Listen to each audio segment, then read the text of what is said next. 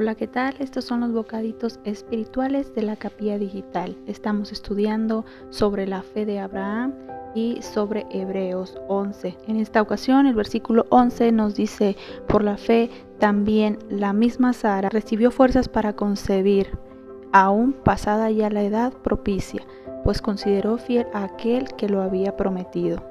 Para hablar sobre Sara, como de cualquier otro personaje de la Biblia, debemos comenzar hablando acerca de Dios. Nos damos cuenta que en Sara Dios derramó su gracia, demostró su poder, que desafía toda lógica humana. Él la escogió para ser la portadora del hijo de la promesa, Isaac, según Génesis 17, 19, de donde vendría el Mesías prometido. Dios convirtió a una mujer estéril de avanzada edad en una mujer fértil, cambiándole el nombre de Sarai, que significa princesa, a Sara, significa princesa de todas las naciones.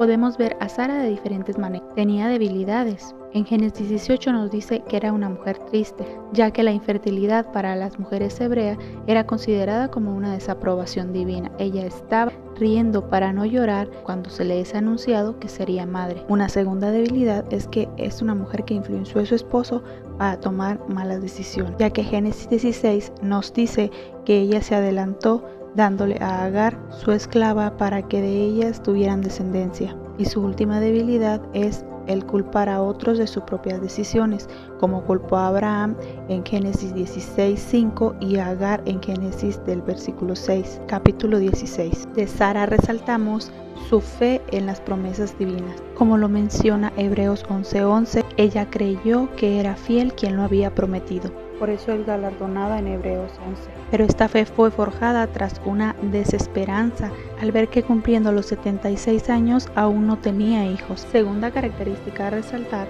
es que su llanto se convirtió en gozo. En Génesis 18, 12 había reído para ocultar su tristeza, por lo que en Génesis 21.6 al nacer su hijo Isaac lo llamó risa, porque dijo, Dios me ha hecho reír, cualquiera que lo oiga se reirá conmigo. La tercera característica es que ella es un ejemplo de sumisión. En 1 de Pedro 3, 5 al 7, ella es elogiada por tener la obediencia a su esposo, ser un modelo de sumisión, una mujer firme, decidida, sujeta a su marido, sometida. Ejemplo que se nos manda a seguir en la Biblia. Y una cuarta característica que podemos resaltar es que era una mujer perseverante. Nos muestra que el carácter como cristianos incluye la fortaleza, la mansedumbre y la dulzura. Somos hijas de Sara cuando imitamos la obediencia y el respeto aun si tu esposo no es cristiano. Ella tuvo que aprender a confiar, obedecer y tener una vida que agrade a Dios. Amados hermanos, cuando sintamos que nuestra fe se ha agotado, descansemos en que Dios es siempre fiel. Confía en su fidelidad. Él permanece fiel a pesar de nosotros. Una vez que Dios te da una promesa en su palabra, no es para que usted luche porque esa promesa se cumpla sino que descanse en lo que Dios ya le ha prometido. Hebreos 11 es una oportunidad para examinar nuestra fe y el versículo 11 es para que nos preguntemos si creemos en su suficiencia. Pregúntate, ¿consideras como Sara que Dios es fiel para cumplir sus promesas a pesar de tu debilidad o incapacidad? Bendiciones. invitamos a nuestra capilla digital. Oremos unos por otros a las 6 de la mañana de lunes a sábado. Les esperamos.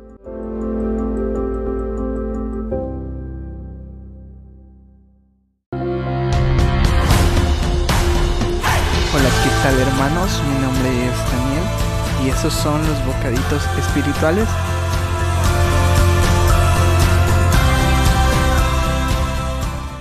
Hoy 28 de junio de 2021 vamos a hablar sobre Jesús como fuente de gozo y felicidad. Y primero debemos preguntarnos qué es el gozo. Entonces el gozo lo definimos como un sentimiento de gran placer o felicidad. Por lo contrario a lo que las escrituras nos dicen, se describe el gozo como una condición de gran felicidad, que es el resultado de vivir con rectitud. Algo interesante es que nuestra perspectiva del Evangelio nos ayuda a comprender que el gozo es más que un sentimiento o emoción fugaz, más bien es un estado del espíritu. Jesús afirma que la felicidad no está en nada de lo que este mundo puede ofrecernos. Al contrario, está en creer lo que Dios afirma sobre la derrota espiritual que el hombre tiene y que le conduce a arrepentirse. y le lleva a vivir una vida que va de acuerdo con lo que agrada a Dios como consecuencia de haber recibido su perdón y gracia. Solo Jesús es el que puede salvar al hombre del infierno y del castigo eterno. Y en Hechos 4.12 Él nos dice, y en ningún otro hay salvación, porque no hay otro hombre bajo el cielo dado a los hombres en que podamos ser salvos. Entonces, ¿cuál es la felicidad que usted está buscando el día de hoy? ¿La que el mundo ofrece o la que Jesús nos presenta? La decisión no debería ser difícil de hacer, ya que no podemos creer que una persona desee para sí misma la condenación eterna. Pero el corazón del hombre es por naturaleza rebelde y prefiere consumirse en lo material despreciando lo que Dios ofrece, cambiando las recompensas eternas de Dios por el placer momentáneo, que al final nos causan daño y dolor en esta vida y nos dan un pago terrible por la eternidad. Si decidimos seguir el camino de Jesús, el que Él nos presenta, la recompensa no la encontraremos en este mundo, sino en la vida eterna. Y la pregunta en realidad sería, ¿estamos dispuestos a responder al llamado de Dios y a su invitación de ser feliz eternamente? Esta invitación es para todo hombre sin excepción, pero pocos son los que serán capaces de creer y recibirla. En palabras del mismo Jesús dice, entrad por la puerta estrecha, porque ancha es la puerta y espacioso el camino que lleva a la perdición, y muchos son los que entran por ella, porque estrecha es la puerta y angosto el camino que lleva a la vida, y pocos son los que la hallan. Mateo 7, 13 y 14.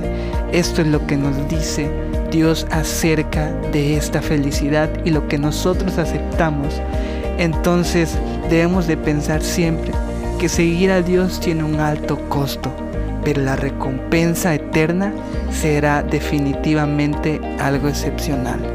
Que Dios los bendiga hermanos y que ustedes puedan hallar en Cristo Jesús la felicidad que nosotros necesitamos.